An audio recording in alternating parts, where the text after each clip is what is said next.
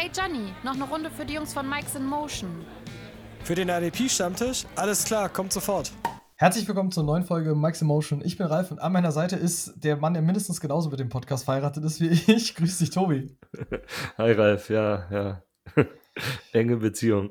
Äh, wir sind hier so in dem, in dem Rahmen des, ja, aktuell, dass wir so ein bisschen, äh, unsere Hörer werden es nicht ganz oder vielleicht so indirekt ein bisschen mitbekommen, dass wir ein bisschen Personalproblematik haben, weil Steven mit Umzug und allem ist, äh, Flo gerade sehr eingespannt, äh, Tarek in Klausurstress, dass wir ja äh, quasi aktuell eine, eine sich selbst bildende Besetzung jedes Mal haben.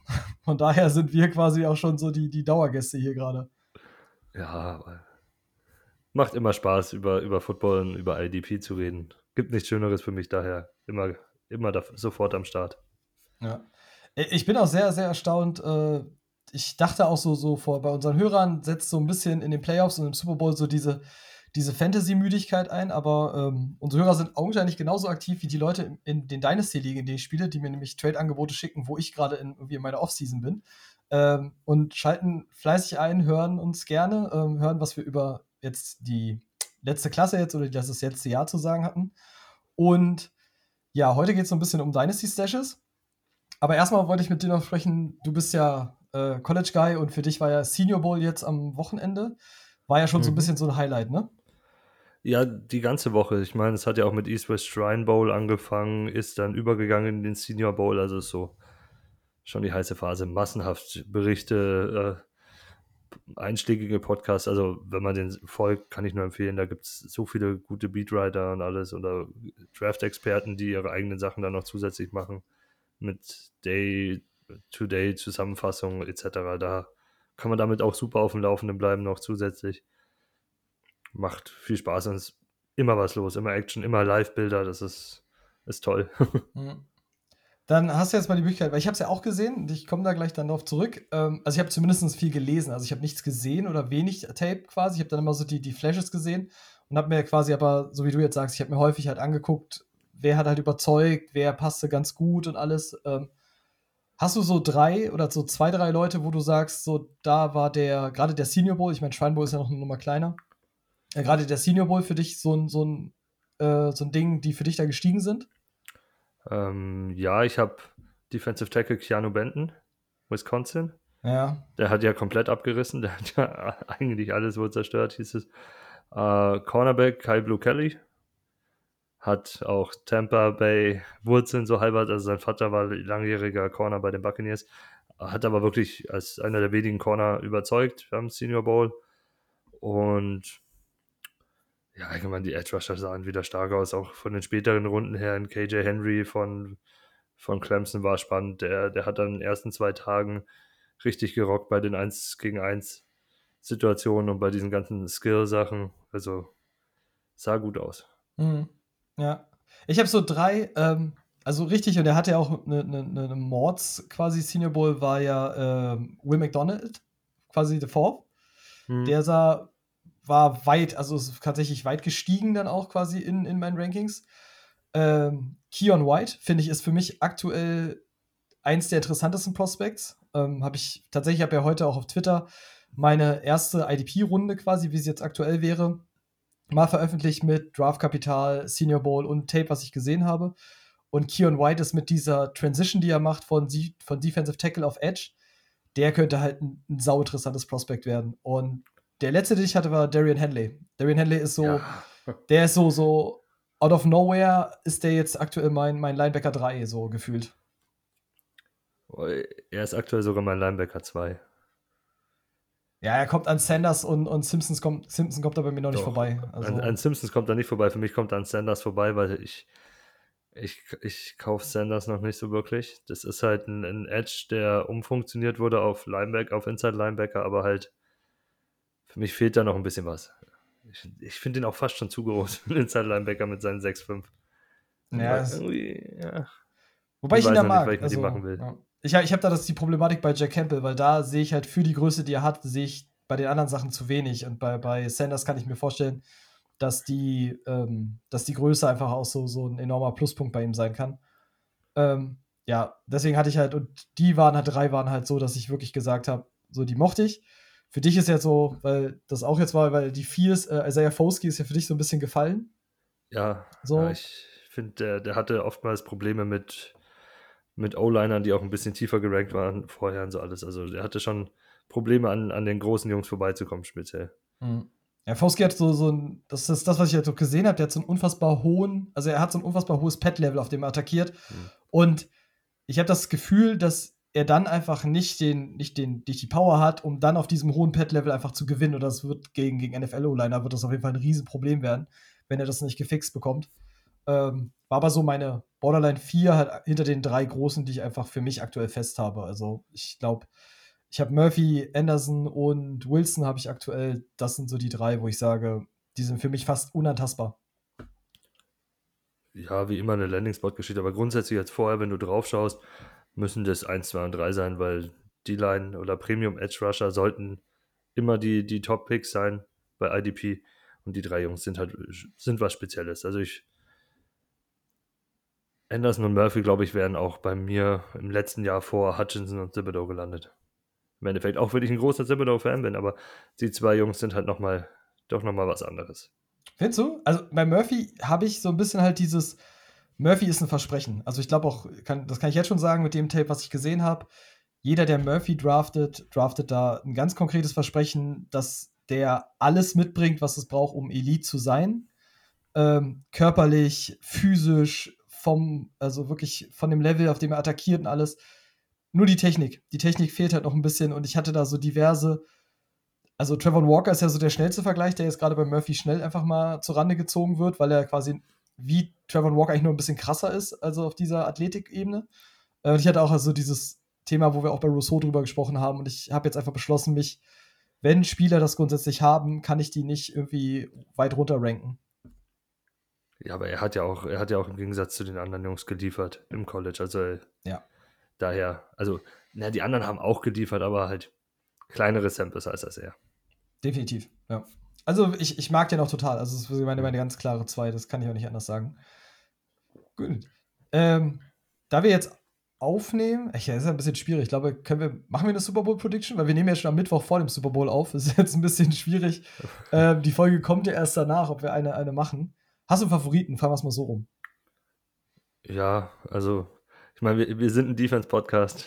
Defense wins Championships und ich glaube, die Eagles Defense ist gut genug, um die Chiefs zu limitieren und die Offense hat da- hat dann eigentlich auch noch genug Firepower gegen so eine Defense, um so 24, 25 Punkte aufzulegen und ich glaube, die Eagles können die drunter halten, so bei 21. Also so ein 24, 21 für die Eagles könnte ich mir vorstellen.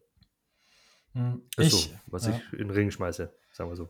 Ja. Ich, ich gehe einfach äh, ganz fanmäßig, also nicht fanmäßig ist jetzt übertrieben, aber sympathiemäßig gehe ich mit den Chiefs. Ähm, ich weiß, ich habe Super Bowl gegen sie verloren, aber ähm, und meine Freundin mir das auch quasi dieses Wochenende irgendwie unter die Nase gerieben hat. Also in ihrer äh, Timeline war irgendwie der, der Super Bowl-Sieg der Chiefs, weil das jetzt halt wieder ausgegraben wurde.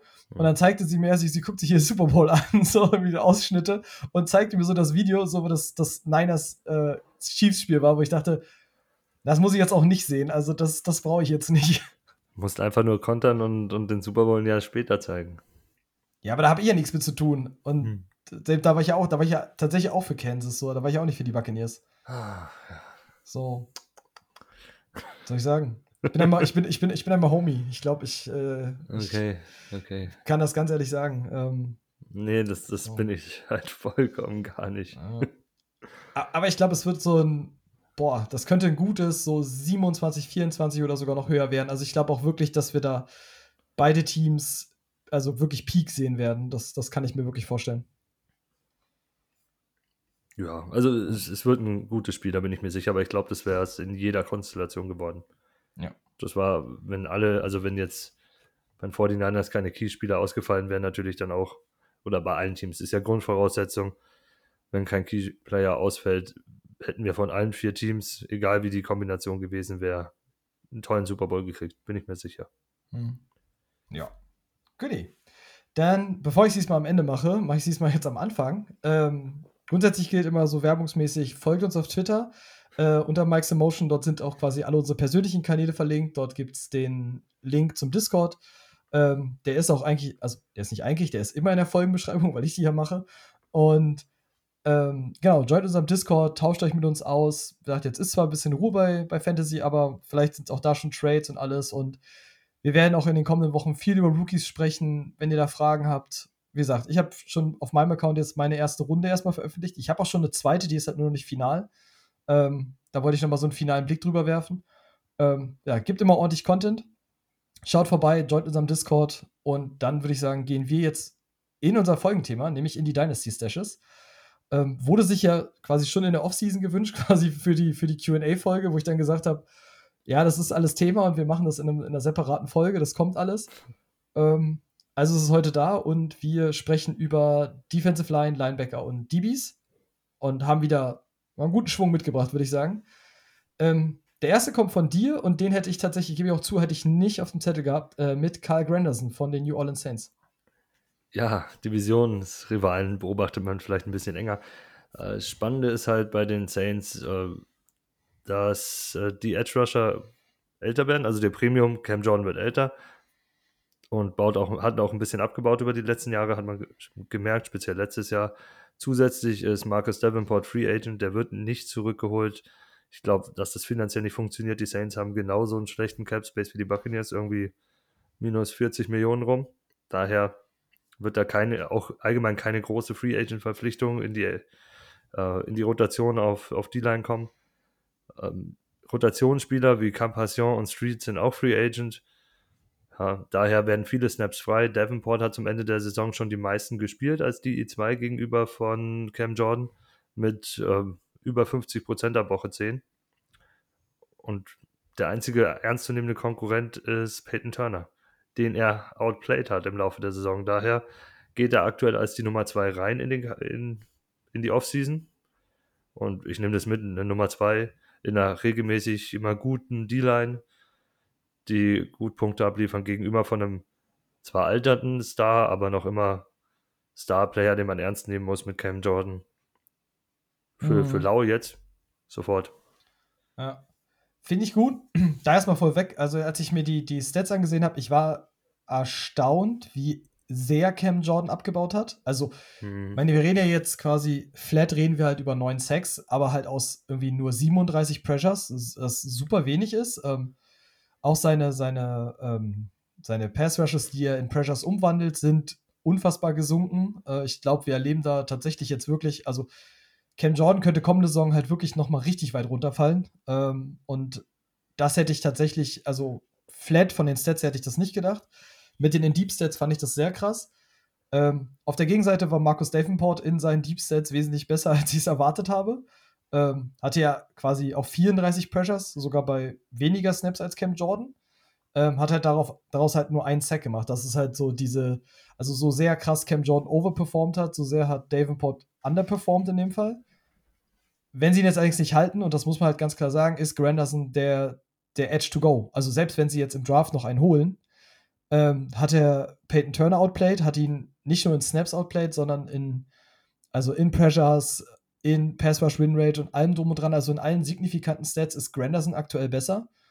Und wer weiß, vielleicht stasht man da so einen so Trey Hendrickson nochmal. Ja, Granderson ist ein bisschen anderes Profil. Ich sehe den jetzt nicht so als, als Pass Rush Spezialist. Der Junge arbeitet auch gut gegen den Lauf, also der ist so ein, so ein etwas runderer Edge für mich. Daher würde ich jetzt nicht so hoch gehen, aber schon die Möglichkeit auf, auf einen stabilen Rotationsspieler, vielleicht die Line 3, sogar wenn es gut läuft. Ich meine, wenn mhm. die Snaps steigen alleine, reicht ja schon meistens. Ja, eben, das ist ja, me meistens ist das ja so ein Ding. So, von daher. Also, ich finde das grundsätzlich gut und ich glaube, gerade Granderson ist, hat natürlich mit, wie sage ich das, hat natürlich mit den 8 Sacks ein bisschen overperformed, das muss man halt auch sagen. Aber, wie gesagt, wenn er die Opportunities kriegt und wenn er mehr spielt, warum soll er sich nicht in einem D-Line 3-Level bewegen können? Also, das kann ich mir absolut vorstellen. Jo. Jo. Kurz und bündig, tatsächlich. Ja. Ähm, ja, geht ja meistens. Also, gerade wenn wir uns so einig sind, ich habe habe ja schon mal gesagt, wir haben ja noch irgendwie, habe ich dir vorher schon angekündigt, ein paar Personalien, wo wir ein bisschen äh, das große Versus-Spiel spielen werden. Ähm, und der zweite, den, der liegt auch wieder bei dir äh, ist äh, Dayo Odenigbo oder Odeingbo. Ist tatsächlich habe ich den auch schon auf, auf unserem Blog quasi mal als Early Dynasty Stash, aber ich gönne dir trotzdem den Vortritt in dem Fall. Ja, es ist relativ einfach. Wir machen wieder das Spiel auf. Was ist an Konkurrenz da? Eigentlich nichts mehr. Ngakwe Free Agent, Lewis Free Agent, Kareem Free Agent, Bemba Nogo ist Free Agent, also er ist die Nummer 2 gegenüber von Quitty Pay. Nicht nur auf dem Depth Chart einfach so, weil die anderen gehen, sondern er war es auch noch die letzten Spiele, auch wieder ab Woche 10. So, so ist auch schon die magische Grenze bei vielen NFL-Teams. Sind seine Snaps gestiegen. Er hatte meistens über 60 Prozent, mindestens 47. Das war ein Spiel sonst 50 plus bis 60 hoch. 60, 65 ist ja immer die Zahl, wo man sagen, das wollen wir sehen. So bleibt ein Edge frisch und hat aber genug Valuable Snaps, um, um Punkte zu generieren. Hat er gekriegt zum Ende hin, hat auch abgeliefert. Ähm, ein Spiel mit, ich glaube, zwei Sacks, einmal eineinhalb Sacks noch reingehauen und sowas. Also er geht jetzt als Frontrunner auf die D-Line 2 Position rein gegenüber von Quitty Pay. Ist ähm, auch ein gutes Gegenstück, finde ich. Pay mhm. ist ja eher diese, dieser, dieser bulligere, festere Typ, der, der auch der Edge-Setter mehr ist und sich mehr da reinarbeitet, während Nico schon mit ein bisschen mehr Speed und Power, so, so Schnelligkeit auf einmal kommt. Der könnte da schon so der, der Junge sein für, für mehr Sex von beiden sogar, wenn ich mir das anschaue. Also, wenn ich jetzt Geld draufsetzen müsste, könnte ich mir vor, schon vorstellen, dass Nico nächstes Jahr mehr Sex als Pay haben wird. Ja. Also, ich glaube, beide werden sich auf einem ähnlichen Level vielleicht bewegen, weil ich glaube, ähm, also das, was ich von Pay gesehen habe, wenn, ich glaube, wenn in dieser Saison die Verletzung nicht zurückgeworfen hätte, hätten wir da wesentlich mehr bekommen. Das, da bin ich mir definitiv sicher. Ansonsten gilt natürlich klar, es werden 437 Snaps von Yannick Ngakwe frei. Ähm, die, die sind einfach quasi jetzt erstmal zu verteilen. Odingbo hat ab Woche 10 einfach wirklich auch brachial aufgespielt, also hat er dann in der Zeit auch einfach 6 Sex gesammelt. Und das muss man einfach sagen. Ich glaube, dass Indianapolis in, in diesem Draft nochmal nachlegen wird. Aber prinzipiell wird es, ähm, sag ich mal, es wird sein Place to lose sein am Anfang. Und es war ja, das vergessen, glaube ich, Leute dann gerne, das letzte Saison war jetzt auch seine erste richtige Saison. Also er ist ja die, seine Rookie-Saison war ja quasi außen vor, weil er halt verletzt war und quasi die Colts ihn schon für Jahr zwei gedraftet haben. Und ich meine auch mit zweite Runde Kapital damals. Ja, es war eine späte zweite Runde. Genau, da haben sie nochmal einen Shot drauf genommen. Ähm, und ich gehe auch von aus, dass in der Free Agency und im Draft du machst was für die Tiefe. Definitiv, du wirst einen Veteran holen, du wirst in dieser Klasse einen Rookie holen. Ich glaube aber nicht, dass der Rookie sehr hoch sein wird. Ganz viel wird sich da an Tag 1 entscheiden oder vielleicht auch schon vor dem Draft. Gehen die Codes hoch, um Quarterback sich zu sichern oder nicht? Du musst ja Kapital abgeben meistens hohe Picks. Das heißt, wenn die hochgehen und sich einen Quarterbacks zu sichern, wird in den ersten zwei, drei Runden da kein Edge Rusher reinkommen. Und ich glaube, danach reden wir dann auch davon, dass äh, derjenige dann wirklich extrem überperformen muss, um so einen Spieler auszuplayen, direkt in der ersten Saison als Rookie. Mhm. Ja, ja, ganz klar. Cool. Dann bin ich daran on the board und ich habe als Dynasty Stash auch quasi, habe ich schon im Blog mal announced, ist äh, Josh Pascal von den Detroit Lions. Ist ein zweischneidiges Schwert, sage ich ganz kurz mal vorweg, weil Detroit ja nach wie vor häufiger noch auf einem weiteren Edge-Defender gemockt wird. Aber ich denke noch nicht dran. Also ich, ich glaube nicht, dass das passiert. Äh, das muss ich ganz ehrlich sagen. Und ansonsten gilt, Pascal ist auch mit einer Verletzung in die Saison gestartet, hat dann sogar overall jetzt allerdings die drittmeisten Snaps gespielt, aller Edge-Defender äh, bei den Lions hat noch, also überzeugt jetzt noch nicht so in den, in den Metrics. Ähm, Glaube ich, das war aber auch, tatsächlich ist es bei ihm auch ein bisschen klar gewesen. Aber ähm, konnte sich ja trotzdem schon, irgendwie hat er in der einen Woche zwei Sex eingesammelt, hat 15 Pressures schon. Und ich glaube, wie gesagt, dieses zweite Rundenkapital, wie gesagt, der war große Teile der Rookie-Song verletzt. Der ist halt wirklich einer, den kriegst du auf jeder Waiver. Und es klingt jetzt blöd, aber wahrscheinlich ist die größte Konkurrenz ist aktuell James Houston. Ähm, so, weil du halt da nicht weißt, ob der quasi aus seinen, sag ich mal, nächstes Jahr aus seinen 17 Pressures wieder 8 Sex macht. Ähm, muss, man, muss man in dem Fall ja sagen.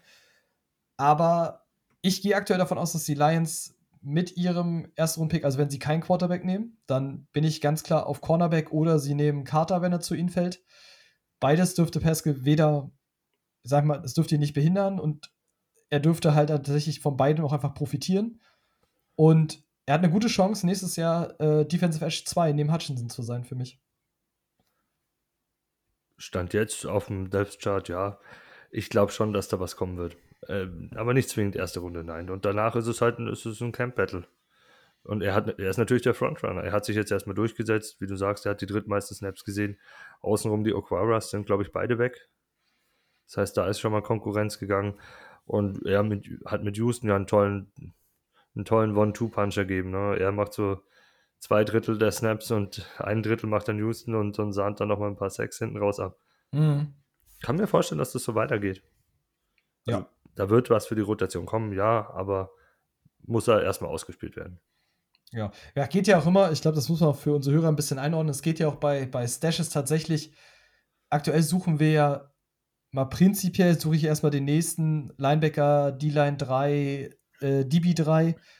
Ähm, Gerade wenn wir in dem Stash-Bereich unterwegs sind, dann ist das eine Entwicklung, die mitunter vielleicht auch ein bisschen brauchen kann. Und die dann jetzt, wenn sie zu einem, zu einem D-Line 3 werden, dann erstmal da schon gut sind. Und ich sag mal, ich kenne ja unsere Liste und von denen, zu denen, die wir noch kommen, viele ja auch das Potenzial haben, einfach dann noch weiter zu klettern, wenn die Entwicklung halt passt. Ja. Ja, genau. Das ist halt, ist halt so, so ein bisschen, um schneller zu sein. Um dann nicht irgendwo Waiver irgendwie rumbieten zu müssen für die Jungs oder sowas. Dann, ich habe die vorher und schau, was passiert. Ich meine, gecuttet sind sie immer noch in der Offseason.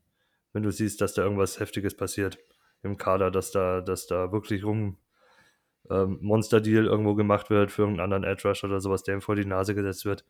Gecuttet sind sie immer schnell. Mhm. Aber Ja. bis dahin hast du vielleicht diesen einen Schritt, bist du schneller dran und hast diesen Spieler für nichts oder so gut wie nichts gekriegt, der dir nächstes Jahr dann die Line 3, die Line 4 im Team ist und ja, konstant reinbringt, mehr, mehr Tiefe in deinen Kader bringt und dir halt hilft, dann das, dein Team nochmal im Level besser zu machen. Ja. Der letzte Defensive Liner, den wir haben, ich glaube sogar, das können wir halbwegs kurz machen, weil Baron Browning einfach jetzt schon auch sehr häufig Thema, glaube ich, in dem Podcast war. Wir gesagt haben, dass ihm eigentlich die Rolle gehört gegenüber von Randy Gregory. Ähm, so, das hatten wir in dem Nick Bonito Take, haben wir da auch schon drüber gesprochen. Wurde jetzt umgeschult, begeistert mit Power, fehlt immer noch Technik. Da hoffen wir, dass das jetzt in der kommenden Saison kommt. Und, jo, also, das ist tatsächlich der, ich glaube, der Baron Browning Take ist nicht neu, würde ich jetzt fast sagen.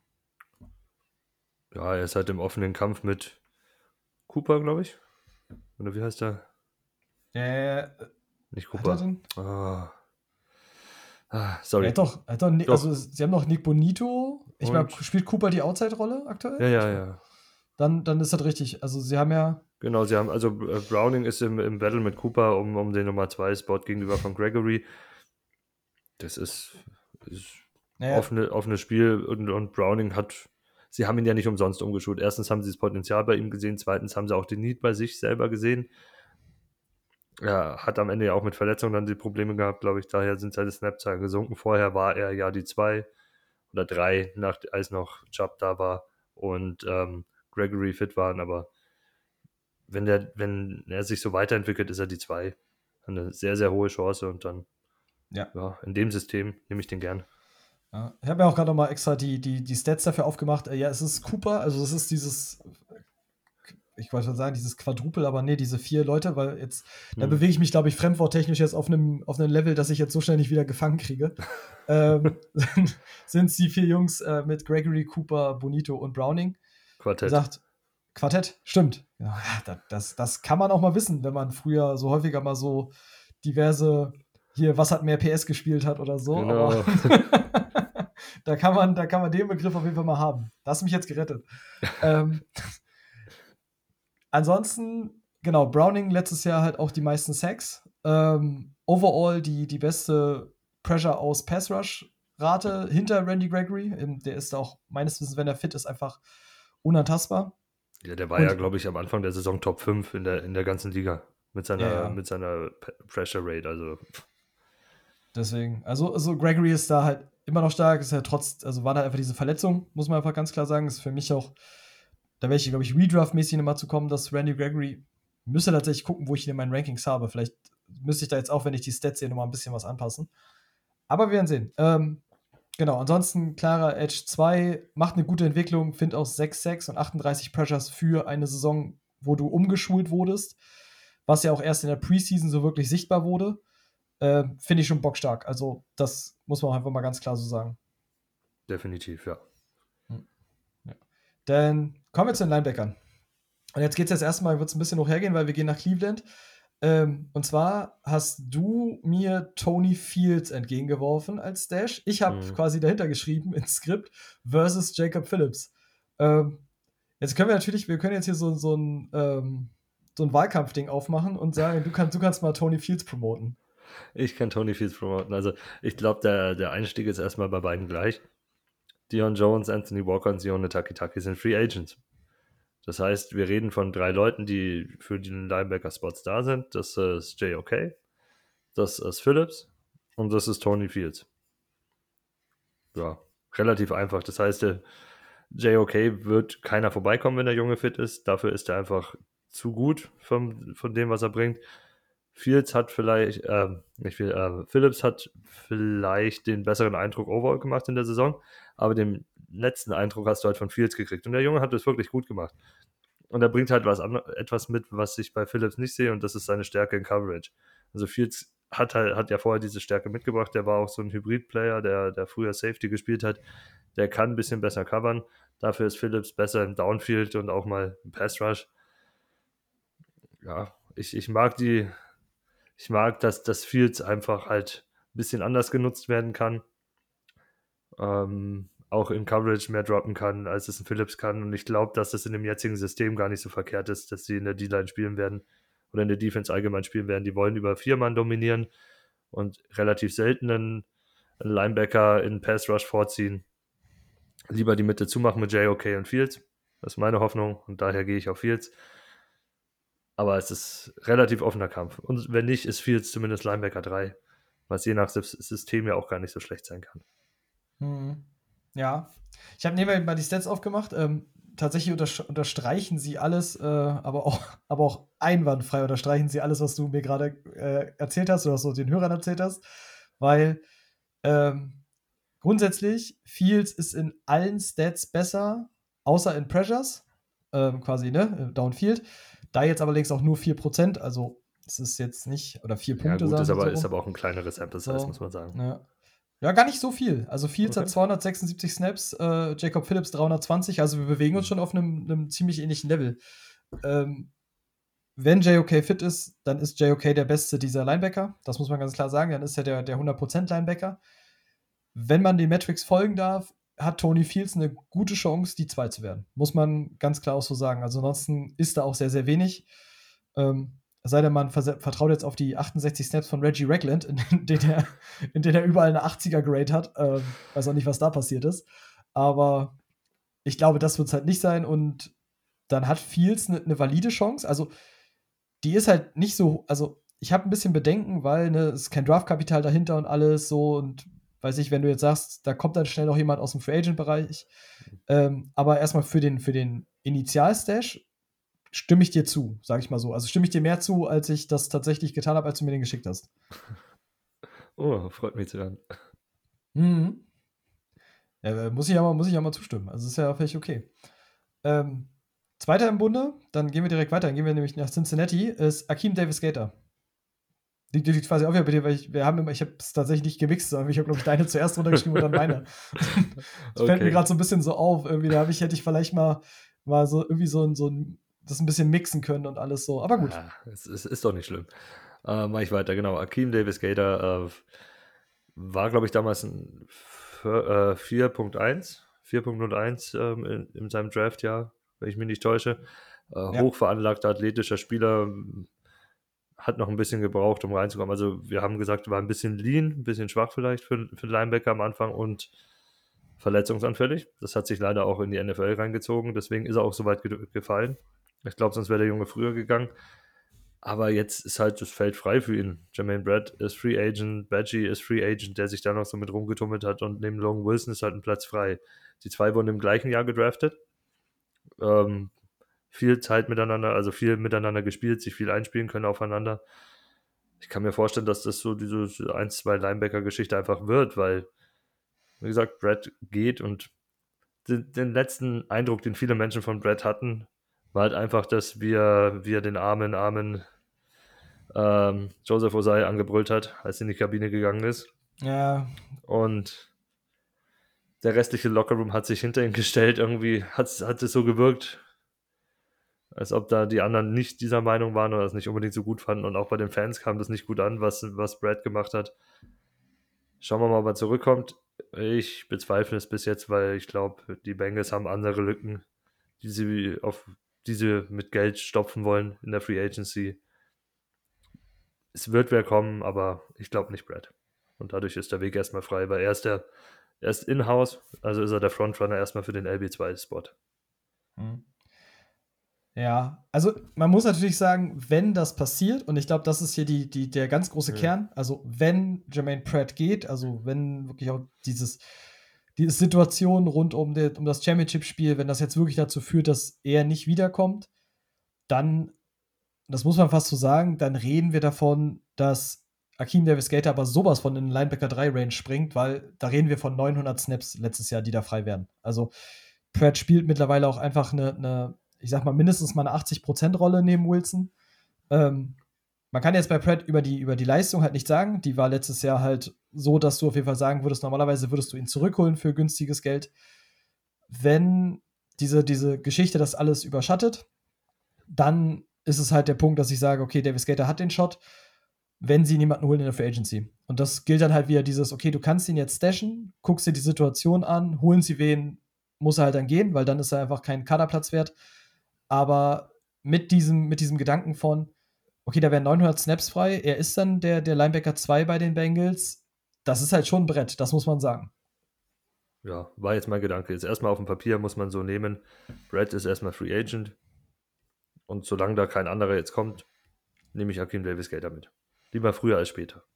Ja, ja, klar. Also das ist ja dieses Ding, ne, was ich halt sagte immer, ähm, ich werde ja damit nicht müde, das doch zu betonen, weil jetzt ein Dynasty-Stash ja nicht immer heißt, okay, der, der ist es dann der nächste, weil dafür fließt von heute bis in den September noch ganz viel Wasser den Berg runter. Und es auch einfach so ist, wie es kommt die Free Agency, es kommt der Draft, ähm, es kommen die Trainingscamps noch. Da, da passiert halt sehr viel, da kann sehr, sehr viel passieren, auch Verletzungen, Verpflichtungen, alles sowas ist halt möglich. Und deswegen ist es halt jetzt eine, eine Early-Wette, sage ich mal, die man einfach, also die man dafür eingeht, die sich halt auszahlen kann, für die du ja aber auch nichts bezahlst. Das muss man halt auch sagen. Das stimmt. So. Da kommen wir dann bei dem, bei dem bei Low Sell High, da kommen wir dann, da kommen wir aus Bezahlen, dann kommen wir dann zurück. Hm. Was wir machen müssen, wir müssen mal nach der Free Agency nochmal auf diese Jungs schauen, so aus der Liste und schauen, ob sich da was getan hat. So, so Interesse halber, also so Spaß halber. Würde mich wirklich interessieren, so Free Agency rum. Mal schauen, wie hat sich die Situation von den Jungs verändert. Ja. Okay. Das ist. Machen wir. Also würde ich tatsächlich mitnehmen. Wie gesagt, ich habe ja, wir, mein, deswegen sage ich halt, man muss es auch mal für sich ein bisschen einordnen oder ich tue es tatsächlich auch für mich, ist dieses, dass jetzt ein Dynasty-Stash ist und wenn wir dann auf die Saison zu gehen und mich fragt dann nochmal jemand nach Spielern, die du tief bekommst, die, die, die liefern können, dann reden wir über Sleeper. Das ist für Mhm. mich so, einfach mal, um da auch ein bisschen die, ich glaube, ich glaube, im Informatikstudium hat man mal gesagt, das ist die Syntax, also quasi, oder die Definition letztendlich der, der Leute. Mhm. Jetzt, heute, heute ist ein Fremdworttag. Ich glaube, heute, habe ich es.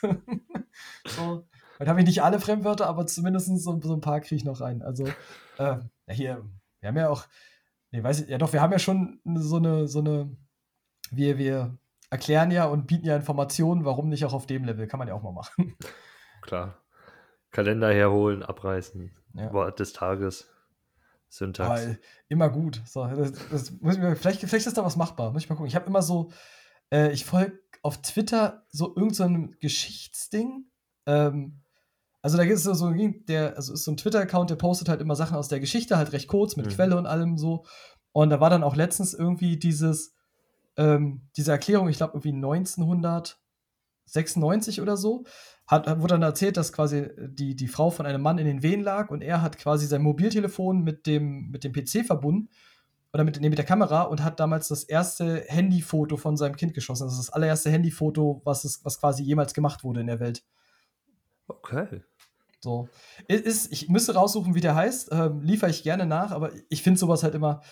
Ich habe so, so ein Fable für so, so unnützes Wissen. Also da, da bin ich irgendwie, also ich hatte eine Zeit lang hatte ich auch so einen Kalender bei mir zu Hause, ähm, wo da immer sowas stand wie, weiß ich, High Heels wurden früher für Männer erfunden, weil ähm, du, sie sind eigentlich Reitstiefel, also weil du mit High Heels besser in die, Mhm. in die ja, ja, jetzt reicht mein Reitpferdewissen einfach nicht aus. Da ich, reicht mein Reiterwissen nicht aus, um zu wissen, wie diese Steigbügel. Also du kommst mit den High Heels besser in die Steigbügel und deswegen. Ja, ich kann, ich kann mir schon vorstellen, du rutscht da halt nicht so, rutscht halt nicht ab, weil die sind Genau. ja abgerundet, glatt. Klar, mit, mit, mit flachen Sohlen rutschst du halt davon ab und verlierst. Ja, ja. Ist- ah, ist- okay, okay. Ist eigentlich ziemlich simpel, muss Mhm. man ganz ehrlich sagen, aber ist halt einfach so, ja, hab, hast du was gelernt, jetzt haben unsere Hörer noch was gelernt. Nehmen wir mit. Gehen wir zum gut. nächsten Spieler. Ja. Ähm, ja, kann ich, liefere ich immer gerne. Ich bin für so, ich habe da ein, ein Fable für und ja, meine Freundin tatsächlich hört sich das dann auch immer gerne von mir an und dann äh, merke ich mir sowas auch noch irgendwie besser, wenn ich es dann mal erzähle. Ja. Da kommen wir zum Spieler, den ich, und da hätte ich fast Geld drauf gesetzt, muss ich sagen, dass ich den bei deiner Liste sehe und er war nicht dabei, Tobi. Also, dass wir über Luke Masterson nicht in deiner Liste reden, den du, ich glaube, letztes Jahr noch im Podcast irgendwie hier ein bisschen predicted hast, so, ich war ja erstaunt, muss ich ja ganz ehrlich zugeben, was da passiert. Ich wusste, dass du ihn hast. Ja, okay, gut. Da, da, ich glaub, die Logik ist natürlich jetzt schwer schlagbar, muss ich leider sagen. ja, es, war- es war mir relativ klar, dass du ihn hast. Ja, die Situation ist halt, ist halt super. Linebacker 2 Spot nehmen, die beiden Diablo ist frei. Ja. Und da ist kein anderer aktuell im Kader, der ihm da, der ihm da angreifen kann. Mhm. Ja, also bei Masters ist es dieses Perryman ist weg, Brown ist weg, ähm, Blake Martinez hat schon lange beschlossen, dass er lieber Pokémon-Karten sammelt, als noch NFL zu spielen. Ähm, genau, insofern sind die, die beiden Frontrunner aktuell sind Divine Diablo und der ist 100% gesetzt, also Ja. das ist der 100% Linebacker, wenn er fit ist. Wobei man auch bei Diablo sagen muss, der ist halt nun mal leider nicht immer 100% fit. Ähm, Luke Masterson hat letztes Jahr 344 Snaps gespielt gegen Ende der Saison. Hatte, ich meine, zumindest mal gegen die Niners, ein sehr gutes Spiel hinsichtlich seiner Pressures. Also er ist halt downfield sehr, sehr gut. Mhm. Das muss man ganz klar sagen. In allen anderen Belangen hat er leider diverse Defizite. Also Masterson ist ein Stash wert, muss aber stark improven, um diesen Platz nicht irgendwann zu verlieren. Ja, aber wenn spätestens Linebacker 3 Spot ist halt dann seiner, weil so, solche Spieler sind ja gern die Linebacker 3, die, die Downfield-Attacker, die dann in Pass Rush mit eingebunden werden, die rausrotiert werden für einen dritten Safety oder einen Nickel und sowas alles. Also da hätte er Value und wenn er sich dann noch steigert in, der, in den anderen Metriken, ne, dann, dann kann er Linebacker 2 werden. Das ist ja das Schöne Mhm. dran. Also Ja, halt, bei- aber bei den Raiders, ne? Also das ist das Ja, Ding, ja. wenn er, wenn das, ist das Ding, das Problem ist halt erst IDP-wise, wenn er bei den Raiders Linebacker 3 ist, ist er Nee, IDP-wise in meinem Tier 9. Oder Ja, so. Also das ist halt das Ding. Nee, natürlich, klar. Bei den, bei den Raiders. Aber das heißt ja, du bist nah dran. Das heißt, einen Ausfall und zack, du bist wieder relevant. Oder wie gesagt, Camp Battle um die zwei. Weil es ist ja auch eine schöne Kombi. Diablo, der ja von Safety herkommt, der dann auch eher seine Stärken mit in der Coverage und alles hat, der die Mitte zumachen soll. Und Masterson, der zus als zusätzlicher Pass-Rusher da vorne mit reingeht. Das ist eine nette Sache. Oder Mhm. wäre nett. Ja, kann, also kann man so nehmen, ist halt, ähm, hat halt kleinere Bedenken, aber ist halt wie diese Tony Mhm. Fields Geschichte, muss man halt ein bisschen sehen, wie sich da die Offseason gestaltet. Der nächste Teil, und das ist, oh Gott, dass wir jährlich über die Linebacker der Titans reden, ist auch mittlerweile müßig, muss ich sagen. Ähm, ja, Die wir neuen- gehen Die wieder. neuen Eagles-Linebacker. Ja, wir gehen wieder zu den Titans. Und es gibt das neue, es gibt quasi das Aufeinandertreffen von äh, Monty Rice, der als Spitzenkandidat für Tobi ins Rennen geht, und äh, Jack Gibbons, der als Spitzenkandidat für mich ins Rennen geht. Tobi, ich mach's erstmal mit dem Case auf. Warum ist Monty Rice sein, deine Wahl, obwohl er nicht 100% der Steps gespielt hat? Wenn Aber- jemand anders neben ihm stand. Das ist eine gute Frage. Ich habe jetzt gehofft, du öffnest das Ding diesmal. Ähm, ich kann es auch öffnen, also ich bin, nein, da- nein, nein, völlig nein. frei. Es ist, es ist ganz einfach. Es ist wieder die Situation. Es ist, Dylan Cole ist weg, David Long ist weg, der die klare 1 war. Und, und der Platz auf selbst Linebacker 1 ist, ist komplett frei. Das heißt, es ist ein offenes Battle bis jetzt zwischen den beiden. Ich bin mir zu 1000% sicher, dass da irgendwer kommen wird in der Situation. Aber sind wir ehrlich, die Titans haben nie viel Value dafür ausgegeben für Linebacker. Haben, haben sie nie weder, weder hohes Draftkapital noch in der Free Agency richtig reingehauen. Sie haben sich zwar mal Cunningham ertradet, aber das war keine Ahnung, was der Gedanke dahinter war. Der ist übrigens offiziell noch unter Vertrag, aber der Junge ist so teuer. Ich glaube, irgendwie 16 Mille und wenn du ihn cuttest, musst du gar nichts zahlen oder eine halbe Million kriegt er. Also gehen wir davon aus, dass der Cunningham auch Free Agent wird. Daher ist ein Battle zwischen den zwei und ich, ich setze einfach auf den mit dem etwas höheren Draft Value im Hintergrund und der halt leider aufgrund von immer wiederkehrenden Verletzungen oft raus war, aber eigentlich Potenzial hat. Mhm. Das ist für mich, das ist mein Ansatz. Ja, okay. Dann gebe ich mal den Weg für Jack Gibbons. Also prinzipiell kannst du für beide einen Case machen, das muss man ganz klar sagen. Und in dem Fall ist es gar nicht wie bei Tony Fields und Jacob Phillips. Es ist gar kein Entweder-Oder, sondern es ist ein Und. Also es ist ein Rice und Gibbons, könnte es tatsächlich werden. Hm. Weil die Situation, ich habe mir das tatsächlich nochmal aufgemacht, ich habe im Artikel damals schon mal drüber geschrieben, Zach Cunningham haben die Titans einen sehr, sehr günstigen Out nach der Saison. Also sie kommen da einfach raus und das wird passieren, bin ich der festen Überzeugung. Ähm, mit dem Vertrag, der da auch hinterhängt. David Long ist injury-prone und äh, sein Vertrag läuft auch aus. Also ich kann ich, äh, David Long ist eine super Free Agent-Geschichte, muss man ganz klar sagen. Ähm, glaube aber nicht, dass er bei den Titans bleibt. Dylan Cole, Vertrag läuft aus. Das heißt, offiziell sind nächstes Jahr zum Stand jetzt sind Monty Rice und Jack Gibbons die beiden Starting Linebacker bei den Titans.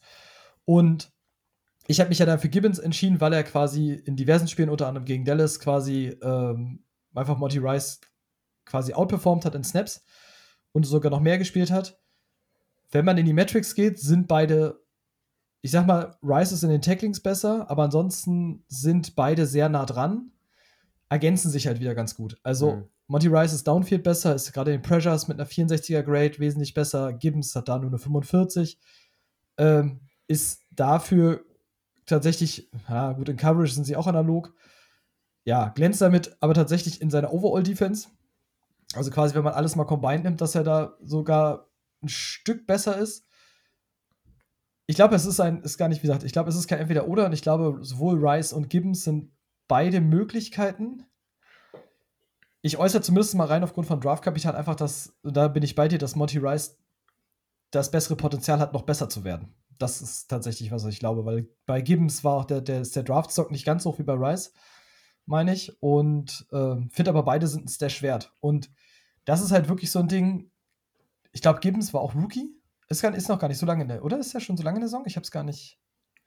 Ist er schon so lange dabei? Ich weiß gar nicht, also wie lange. Er, er, kam vom Practice Squad. Es kann natürlich auch sein, dass Gibbons ein, hm. ein undrafted Rookie war.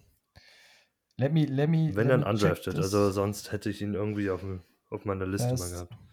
Hat auf jeden Fall, hat auf jeden Fall seine Draft Year 2022. Ja. Deswegen ist nämlich jetzt der, der Play, deswegen habe ich das nämlich gerade schnell gecheckt, nämlich der, das Spiel ist jetzt quasi erst ähm, Jack Gibbons adden, den aus Taxi Squad stellen für die Offseason und Monty Rice dann in, in den Spot und dann hast du beide und kannst dir einfach quasi bis zum Songstart kannst du dir das angucken und kriegst quasi beide für, für einen regulären Spot. Das ist, also das sind äh, Kader-Tipps mit Ralf, gibt es jetzt hier heute. Eine neue Kategorie.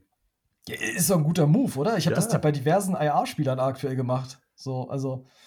Und ich meine, gerade bei Sleeper ist es doch grundsätzlich ja egal. Also den Leuten ist es ja tatsächlich egal. Kaderpflege gilt ja auch immer erst wenn die Saison wirklich wieder anfängt. Hm. Ähm, von ja, daher völlig okay. Kein schlechter Ansatz. Der, jetzt, ich sagte jetzt nämlich auch übrigens, weil du gerade sagtest, dass ich dir zuerst das, ähm, das Zepter gegeben habe, um in deinen Case da aufzumachen, weil mein letzter Linebacker ist. Ich hab so, wir haben so eine ganze Liste und ich war mhm. fast fertig. Und ich habe meinen letzten Linebacker gesehen oder ich hatte, kam darauf, dass ich den Namen irgendwo mal niedergeschrieben hatte, dass ich ihn nicht vergesse und ich war so glücklich, dass er mir noch eingefallen ist. New York Giants, Darian Beavers ist mein absoluter Lieblingsstash. Ähm, wirklich, wirklich by far, weil und Giants-Fans werden sich erinnern, der war letzte Saison absoluter Frontrunner für die Linebacker-Position bei den Giants bis zu dem Punkt, als er sich leider das Kreuzband gerissen hat. Also, hat, ich glaube, es war Kreuzband. Saisonvorbereitung, ähm, in der Preseason war das ja. leider sogar. So hat er so dieses McFadden oder Beavers und du hast dann häufig schon aus dem Giants-Lager gehört, Beavers dreht komplett auf, hat diese Safety-Linebacker-Hybrid-Rolle so unfassbar gut ausgefüllt. Ähm, und das, der war halt wirklich, also der war letzte Saison eigentlich schon dafür auserkoren, dass, ich sag mal, dass er auf jeden Fall eine Rolle spielt in dieser Defense. Und ich glaube, wenn er jetzt fit zurückkommt, ich glaube, das ist seine Saison. Wenn, wenn er das kann und wenn das, was du letztes, Saison, letztes Jahr vor der Saison gehört hast, der kann richtig geiler Stash werden. Und der kann so ein, so ein From Zero to Hero Typ werden. Ja, also wir haben alle letztes Jahr äh, uns über die Berichte gefreut und gesagt, ja, den, den Jungen als Sleeper mitnehmen. Hat eine realistische Chance. Ich hoffe, dass er, dass er sie auch jetzt zur kommenden Saison kriegt. Ähm, McFadden hat sich ein bisschen ins Team spielen können, hat, hat Snaps gesehen, hat, hat jetzt den Vorteil, er ist eingespielt, er ist im System drin, er stand schon auf dem Feld, also so ein bisschen dieses, diese Erfahrung, diese, diesen NFL-Speed schon mitgekriegt. Ist halt ein Jahr weiter so gesehen. Aber, aber die Veranlagung von Beavers ist, spricht für ihn, ganz klar. Ja. Und es ist auch die Frage, was, was die Giants damit mit Jalen Smith einfach jetzt noch Jahr für Jahr machen. Ähm, muss man ja auch in dem Fall halt mal gucken. Aber es ist halt dieses, ja, McFadden hat sich ins Team gespielt, aber Beavers war letztes Jahr, wenn es um die beiden geht, war er letztes Jahr Frontrunner. Und ja.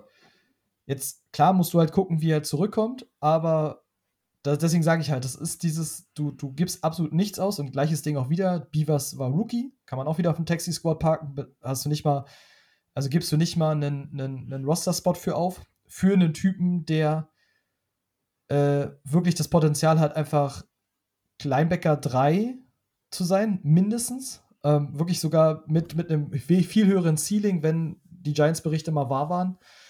Ähm, und die Giants in Runde 1 keinen Linebacker nehmen, nachdem Irrsins Mox, die ich neuerdings hier auf Twitter sehe. Also, äh, ich glaube, bei den Giants gibt es in Runde 1 nur Wide Receiver oder Linebacker. Und ich glaube, wenn man Giants-Fans hört, dann ist es immer ein Wide Receiver. Und ich glaube auch nicht, dass es ein Linebacker wird. Ähm, von daher. Mhm. Ich hätte jetzt gesagt, Wide Receiver Cornerback, O-Liner.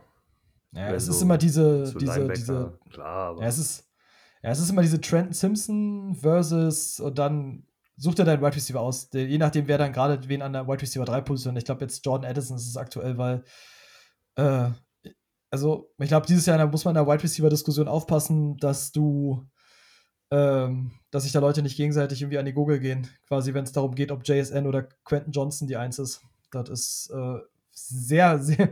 Ich glaube, alle sind sich einig, dass Bijan ihr, ihr, ihr Generational Talent ist. Ja, aber das ist er halt auch wirklich. Also. Ja, aber, aber da, ich mach mal, wir, wir haben ja gerade ein bisschen, wir sind heute ganz gut in der Zeit, das ist ja immer ganz angenehm. Oh.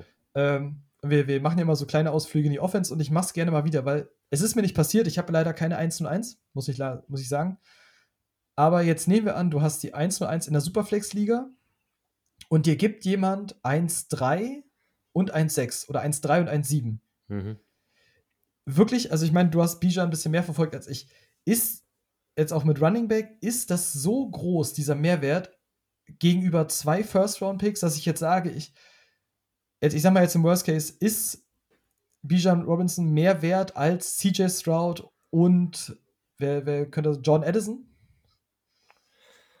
Boah, für, für ein Rebuild-Team. Also jetzt mal, du hast die 1 zu 1 und bist ein Team, was quasi mehr als eine Baustelle hat. Ja, in dem Fall dann natürlich, also, also so in so einem äh, Paket grundsätzlich nicht. Nein, also, also ein, ein richtig guter Wide Receiver plus ein Starting Quarterback mit Potenzial auch mal Top 15, Top 10 Quarterback zu werden, ist natürlich mehr wert als, als ein Bijan Robinson im Fantasy. Aber wenn ich jetzt Bijan sehe, also gehen wir mal von, von Ligen halt aus äh, oder der Situation aus, du, du brauchst einen Running Back. Bijan, Bijan ist halt auf Running Back was völlig anderes, als was wir gesehen haben in den letzten Jahren. Das ist, mhm. Jonathan Taylor ist, ist toll, ist fein und alles definitiv. Najee Harris auch in, in seiner Form, aber Bijan bringt halt viel mehr mit. Der ist, der ist ein kompletter Runner und der Junge geht halt noch Downfield. Also der, der, was, was McCaffrey dann zwischendurch Downfield macht, hat Bijan jede, in jedem Spiel zwei, dreimal gemacht. Das war für den völlig mhm. normal. Also wir reden davon, dass der ganz regelmäßig auch auf eine Go-Route tief geschickt wird. Stört ihn nicht, kann der alles machen, kann er umsetzen, auch von der Geschwindigkeit her, von, von der Hand-Augen-Koordination. Der ist schon ein sehr, sehr komplettes Prospekt eigentlich. Großes Problem ist, wo landet er? Wer nimmt so einen Spieler? Also das, das ist eher halt die Geschichte wer nimmt jetzt unbedingt einen Running Back in Runde 1? Also kein Team, das, das unbedingt einen Running, Running Back Need hat, wird also ist so hoch dran. Das heißt, wir reden von einem, von einem ziemlich guten Team, wo er dann hinkommen wird. Und ob er da dann so, so gefeatured wird, wie du dir das wünschst, das weiß ich halt nicht. Also ich glaube schon, dass das dann ein Quarterback und du, du musst, kannst ja auch noch mal einen Running Back an 1,7 nehmen. Es gibt ja noch andere Running Backs. Es gibt ja einen Gibbs, Ja. gibt einen, ach, hör den Offense Podcast an, gibt genug andere.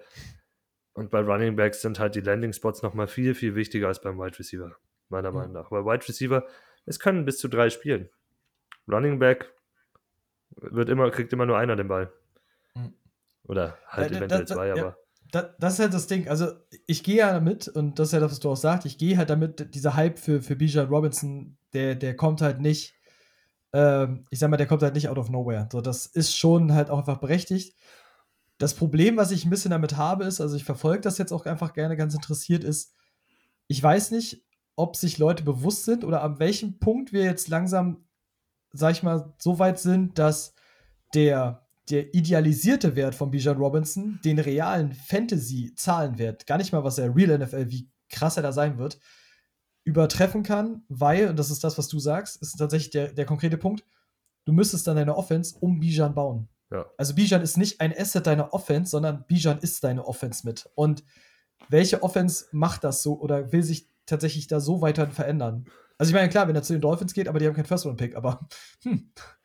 Ähm, weil wenn er bei den Bills landet, dann wäre ich, glaube ich, wäre ich dankbar, dass ich den, den wegge also wäre ich dankbar, dass ich den 1 zu 1 weggegeben habe. Ja, oder, oder bei den Eagles landet oder sowas. Selbst wenn er in Dallas landet, weil, weil sie sagen jetzt, der fällt bis zu denen und, und Jerry sagt, das ist halt, das ist halt wieder so ein Pick, den muss ich machen. Das ist einfach Ja, wieder. ja. Ist ein Dallas-Pick, kann ich nicht anders sagen. Ja, ist so, aber, aber es ist, ist ja nicht mal unvorstellbar. Das ist es ja. Wenn er da ist und Dallas da on the clock ist, warum sollte ihn nicht nehmen? Also gibt es ein besseres Match?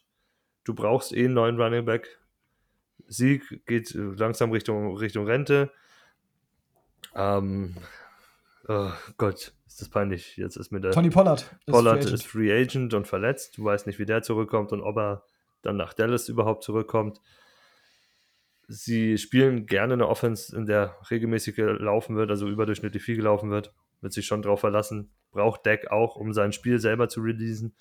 Zusätzlich spricht der neue äh, OC auch dafür, dass man zumindest so 40% laufen will. Mit Schottenheimer. Ist ja, ist ja Hm. Ja, Seahawks, ne? Sea- Seahawks Mhm. in, in Russells bester Zeit, aber Russell auch einer, der halt diesen etablierten Ran, äh, Lauf, das etablierte Laufspiel brauchte, um gut zu funktionieren aus seiner Pocket raus, um diese Sicherheit zu haben, so ein bisschen den Fokus von ihm wegnehmen. Und ja, warum nicht? Und es ist halt Texas. Na, du holst einen Jungen von den, von den Longhorn, ein In-State Talent, das noch da bleibt, da ist halt riesen Hype drum, da kannst du mit Verkaufszahlen bis zum geht nicht mehr rechnen. Ja. Ich wollte halt bloß mal den Case aufmachen, weil ich da deine Meinung mal zu wollte. Also, Mhm. also es tun halt tatsächlich, und das ist dieses Ding, aktuell entwickelt sich diese ganze 1 zu 1 Thematik in einem Bereich, wo wir davon reden, dass du, dass du die 1 zu 1 nicht bezahlen kannst. Das muss man fast so sagen. Also, das, das, der läuft quasi auf einem Value gerade hinaus, der einfach sehr, sehr schwierig ist, fast, finde ich. Ähm, und wo du wirklich auch einfach gucken kannst, okay, gibt es nicht irgendwie andere Wege? Bin ich, bin ich tatsächlich gespannt, verfolge das gerne weiter und äh, Mhm. Vielleicht auch gerne mal unsere Hörer, die jetzt auch ja, Offense-Ligen spielen. Das soll ja mal so sein, dass quasi Leute auch quasi eine Liga ohne IDP spielen. Ähm, einfach wirklich gerne mal Bezug nehmen. Also ich würde gerne mal so aus diversen Bubbles mal erfahren, wie so dieser Bijan Robinson Hype Train.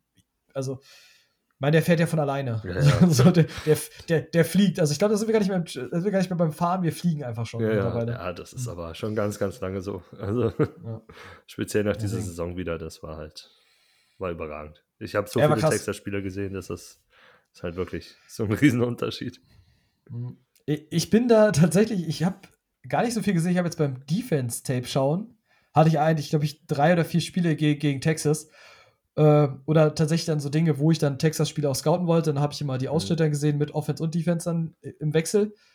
Und dann wirklich immer, ja, Bijan und Bijan und nochmal. Und ich dachte, okay, also ich kam in diesem Defense-Tape auch immer mehr in diesem Punkt, wo ich dachte, okay, ich kann verstehen, woher dieser Hype kommt. Mhm.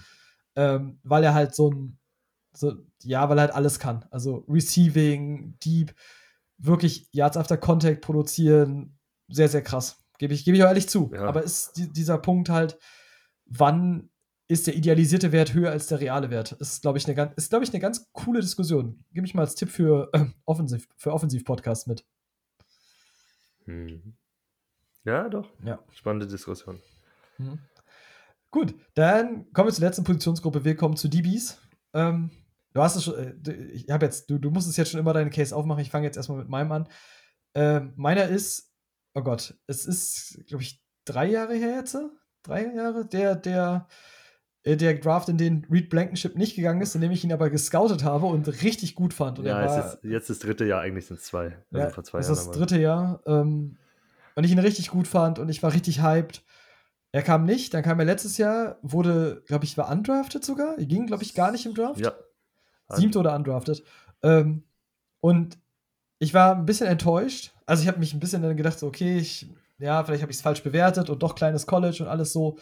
Aber ich war halt schon ein richtiger Fan von Blankenship, das muss ich mal sagen. So, ich, das Tape war, auch wenn es ein kleines College war, ich habe selten in einem Tape so viel Football-IQ gesehen wie bei Blankenship. Und mich freut, dass diese, also so schade diese ähm, Gunnar Johnson-Verletzung war, so sehr freut es mich für Blankenship, dass er diese, diese Chance einfach direkt genutzt hat. Jetzt ist es so, ich meine, gut, Sean Payton hat gesagt, war ein riesiger Fehler, dass die Saints äh, Gardner Johnson getradet haben. Habe ich jetzt über heute noch gelesen. Ähm, Verständlich. dass ihn, ja, aber Chauncey Gardner Johnson wird das große Geld suchen in der, in der Free Agency. Da bin ich mir mit den Massen an Interceptions, die er diese Saison gefangen hat, der wird das Geld suchen. Vielleicht bezahlen ihn die Eagles, das weiß ich nicht, aber bezahlen sie ihn nicht, ist Blankenship für mich ein absoluter Frontrunner, nächstes Jahr eine Rolle dazu haben. Ja, es, er kann ja auch woanders spielen. Also, also Gardner Johnson rotiert ja dann auch mal vor in den, in den Slot und sowas. Da kann Reed dann für ihn reinrotieren und den, den Box Safety, den zusätzlichen da spielen. Also, der Junge macht Spaß. Der Junge hätte es verdient zu starten mit dem, was er mitbringt. Das wäre auch wieder so, so, so eine fast filmreife Karriere dann irgendwie, wenn er sich dann wirklich durchsetzt vom Undrafted Rookie aus dem Division 2 College hoch zum NFL Starter in einem Super Bowl Winning Team oder zumindest in einem richtig guten Team auf Dauer hin auf, über die nächsten Jahre und sowas. So. Schon cool. Nee, spannender Junge, tolle Position und Eagles haben viele Free Agents, haben auch nicht den günstigsten Kader, müssen jetzt auch über Verlängerung von Hurts nachdenken und so weiter. Also das Geld muss da schon irgendwo verschoben werden, vielleicht auch schon früher verlängert werden, um Sachen nach vorne rein zu verlegen. Also gute Chance, dass er nicht bleibt und also dass Gardner Johnson nicht bleibt und dann Blankenship direkt reinspringt. Mhm. Lass ich absolut so stehen. Habe jetzt tatsächlich jetzt mir nicht die App jetzt, ich habe immer das ganz cool, es ist jetzt ganz cool mit meinem äh, veränderten Setup, kann ich jetzt nebenbei immer die, die Stats auf PFF einfach so nebenbei dann immer so abrufen. Das funktioniert ja ganz gut, deswegen habe ich die immer so on the fly, ohne dass man jetzt die ganze Zeit dann so ein gewisses Tippen oder sowas hört. Das äh, Ich bräuchte auch noch einen zweiten sehr, sehr Bildschirm angenehm. hier. Ja gut, ich, ich, hab- ich mache das jetzt so simpel bei Laptop, aber ich habe den Laptop einfach ein bisschen Okay, Ja, geteilt. Das, das geht auch, aber Dings. Ähm, nur um das mal kurz mal einzuordnen, also bevor wir Blankenship da, das ist halt, der hat 347 Snaps gespielt hinten raus nach der Verletzung, hat eine 80er Overall Grade gekriegt bei PFF, hat einen Run Defense von 89, Tackling 82, Pressures 69, ist jetzt für mich eher sekundär quasi bei einem, bei einem Safety in der Form wie die Eagles spielen, die halt einfach sehr viel aus ihrem aus ihrem Pass Rush einfach rausholen. Eine 70er Coverage für einen Typen, der einfach undrafted ging. Hm. Also, hell is Reed Blankenship ein Stash. Also wirklich. Selbst, selbst wenn es noch eine Saison geben sollte mit Chauncey Gardner Johnson, Reed Blankenship ist ein NFL-Safety. Punkt. Sollte er sein. Gut. Denn jetzt gebe ich es wieder an dich. Äh, du hast tatsächlich einen mitgebracht, der so ein halber Stash ist, oder? Also Brandon Jones ist so ein halber Stash. Ja, also im Endeffekt ist Brandon Jones einer, man muss halt hoffen darauf, dass er gedroppt wurde. Irgendwo aufgrund der Verletzungen etc. Weil Jones ist ja eigentlich schon, wir, wir reden von einem DB2-Kaliber, mindestens, wenn nicht sogar die, die Chance in DB1 reinzurutschen wieder, wenn, wenn der die Rolle so übernimmt, muss man jetzt schauen, was in Miami passiert in der Defense und alles, wie die umgestellt werden wird. Aber er ist der Box-Safety, er ist der, der vorne reingeht, auch in Pass Rush mit eingebunden wird. Also wenn er zu, zur Verfügung ist, weil einfach irgendwer einen Kader ausräumen musste, weil es vielleicht zu wenig IR-Spots gab oder sowas, schaut, da, schaut darauf und nimmt Brandon Jones mit, falls er noch da ist, weil der Junge wird starten, der ist gut und wir reden von, von einem Top, also wirklich Top-DB, meiner Meinung nach.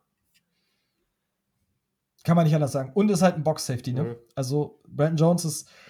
Ich habe ich hab da jetzt gerade, weil ich, weil ich die, die Draft-Tapes ja geguckt habe und bin dann einfach wieder häufig in dieses Ding gestolpert, ähm, wenn wir jetzt auch dann irgendwie in der Draft-Vorbereitung drüber sprechen, du hast dann diese, ich sag mal, Alabama Jordan Battle zum Beispiel, der ist halt ein Deep Safety, Mhm. wie er im Buche steht. Der ist wirklich, aber der ist halt, der, der steht schon tief, droppt dann noch tiefer und da weißt du halt, für, für IDP will ich das nicht, sondern ich will die Leute, die an der Box stehen, deswegen willst du Brian Branch haben unter anderem.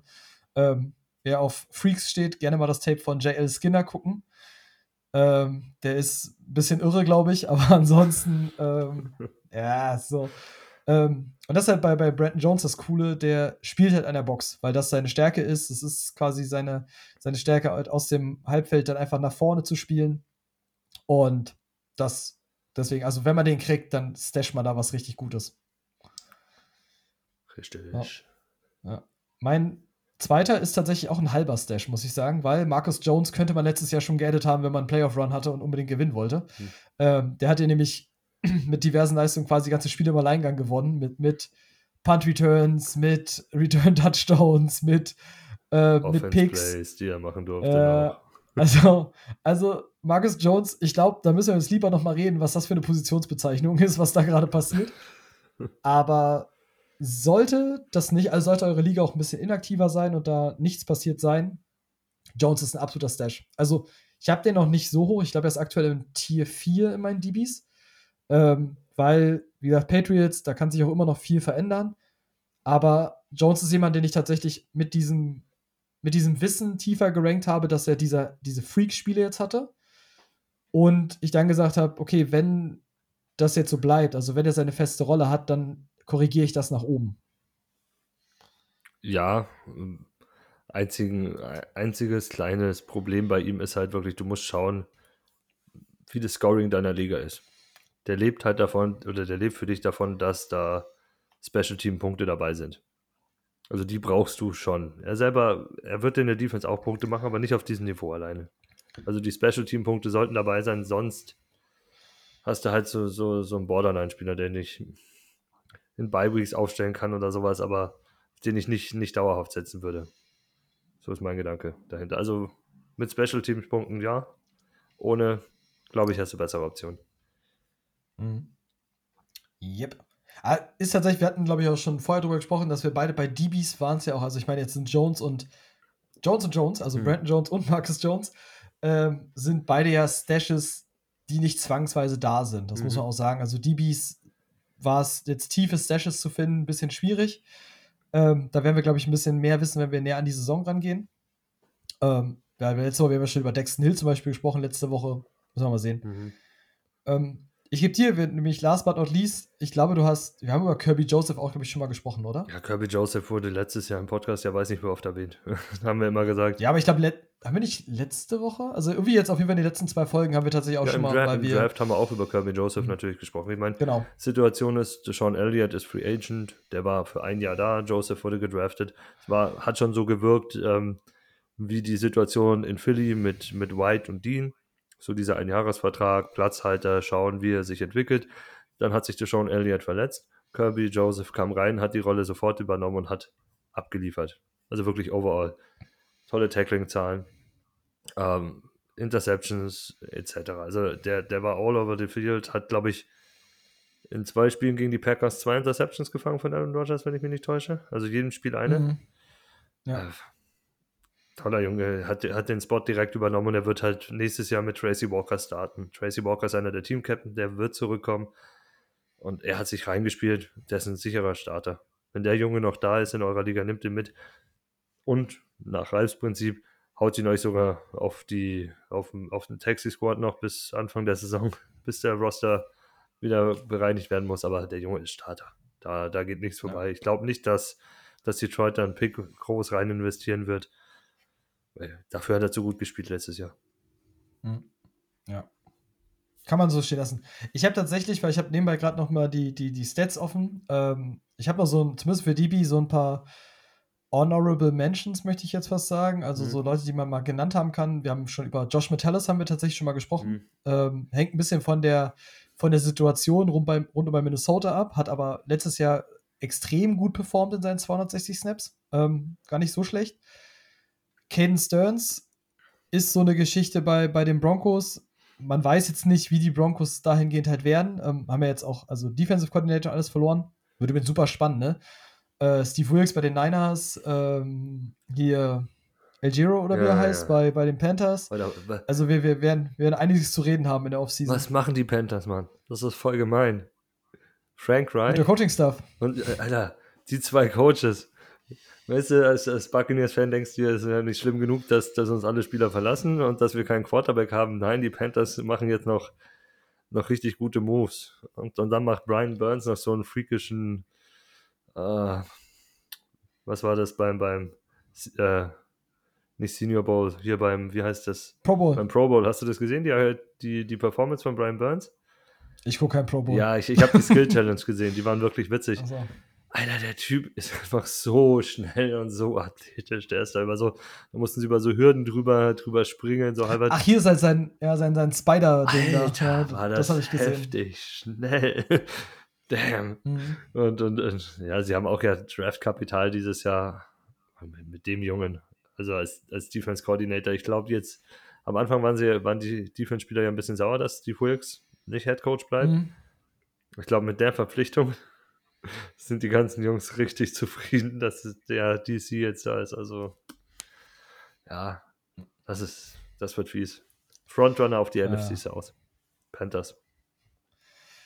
Wir werden sehen. Ich, Ja. ich könnte jetzt tatsächlich, da, da Christoph nicht da ist und vielleicht, ich weiß gar nicht, ob er es machen würde, aber ich mache es jetzt einfach so, weil du jetzt sagtest mit, mit Coaching-Stuff und so. Ich mache jetzt kurz die Money-Bewegung in die Kamera. ähm, ne? Also, ja, sorry, Ja, das anders ist, also, ne? Also, ich weiß, dass Tepper das Geld locker hat. Ich weiß auch, wer hat das ist sein teures Hobby, nenne ich es jetzt fast mal. Ähm, just, also, just do it ist okay. Und ja, aber ich glaube, dass es halt eine Geldgeschichte sein wird, weil ich glaube, gerade Giro war bei mehreren Teams im Gespräch und Der war in wir Arizona als gucken mal. Head Coach im Gespräch. Also, wenn du, wenn du die Chance auf einen Head Coaching-Job einfach fallen lässt, heißt das, dass du einen guten Vertrag gekriegt hast. Einen sehr guten. Ja. Deswegen. Gut. Nee, das war's soweit. Wie, ich habe noch, äh, ja, gesagt, Jabril Peppers hat eine gute Saison gespielt, aber halt einfach leider nicht IDP-wise. Ähm, und sieht dafür einfach auch zu wenig. Das das Ist Patriots-Ding. auch wieder Free Agent, also. Mm, Ja. Und deswegen, aber sag mal, Metallus kann man sich Mhm. mal so auf die Liste schreiben. Da muss man ein bisschen gucken, wie sich das entwickelt. Ähm, Kane Stearns halt auch sehr, sehr tief. Also hat er Ansätze, aber spielt halt einfach neben mit Simmons neben einem Typen, der halt immer noch auf absolutem Top-Level performt.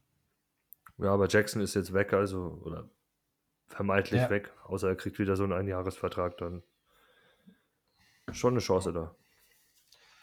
Ja, aber einfach war noch mal ein bisschen was für tiefere Ligen. Denn, ja, sind wir, glaube ich, soweit am Ende. Dann, also spätestens mal, wenn ihr die Folge hört, dann steht der Super Bowl-Sieger schon fest. Muss man ja auch im Fall aussagen. Wir, wir werden es sehen. Ähm, nächste Woche geht es dann weiter mit NFC Dynasty by Low Sell High. Dann wird es richtig. Also wir gehen die Teams durch, gucken mal, wo kann man äh, was günstig bekommen, was sollte man teuer verkaufen. Es wird wieder Zeit für, für gute Einschätzung. Und ja, hast du noch was? Nö, ich wünsche allen viel Spaß und also viel Spaß beim Super Bowl schauen. Hoffe, ihr, ihr verbringt den mit Freunden oder wie auch immer und hat einfach eine gute Zeit. Wie schaust du? Äh, mit Freunden tatsächlich. Also ich glaube, ähm, der, der Tobi vom German Ride wird tatsächlich in Frankfurt sein, weil Kikli kommt, äh, habe ich gehört. Ja, weil Kikli kommt, genau. Und ich weiß gar nicht, ob Christoph auch da ist, Mhm. müssen wir mal klären. Hab Christoph gefragt. Christoph hat gesagt, er schaut mit, mit Freunden. Habe ich gemeint, Alter, komm hier, muss doch zu Kikli. Nee, macht er nicht. Ich würde für, Ich Lava hab- ich würd für Lavonte sofort egal wohin in Deutschland fahren. Ja, ihr Fun Fact ist, der ist in der Woche darauf, also ich weiß jetzt nicht, vielleicht ist es für Leute auch interessant, die, die jetzt keine Panthers-Fans sind. Die Panthers machen danach eine Deutschland-Tour. Also es geht es ist gar nicht nur dieses Frankfurt-Ding, sondern. Ist auch in Berlin, glaube ich, noch. Genau, sie sind, glaube ich, in Berlin und sie sind in Düsseldorf. Und weißt du, wann sie in Düsseldorf sind? Am Freitag nach Weiberfastnacht. Also sie sind genau über Karneval, sind sie in Düsseldorf. Und Da darfst du ja, da darfst du aber nicht rübergehen, da wirst du ja gesteinigt, wenn du zurückkommst.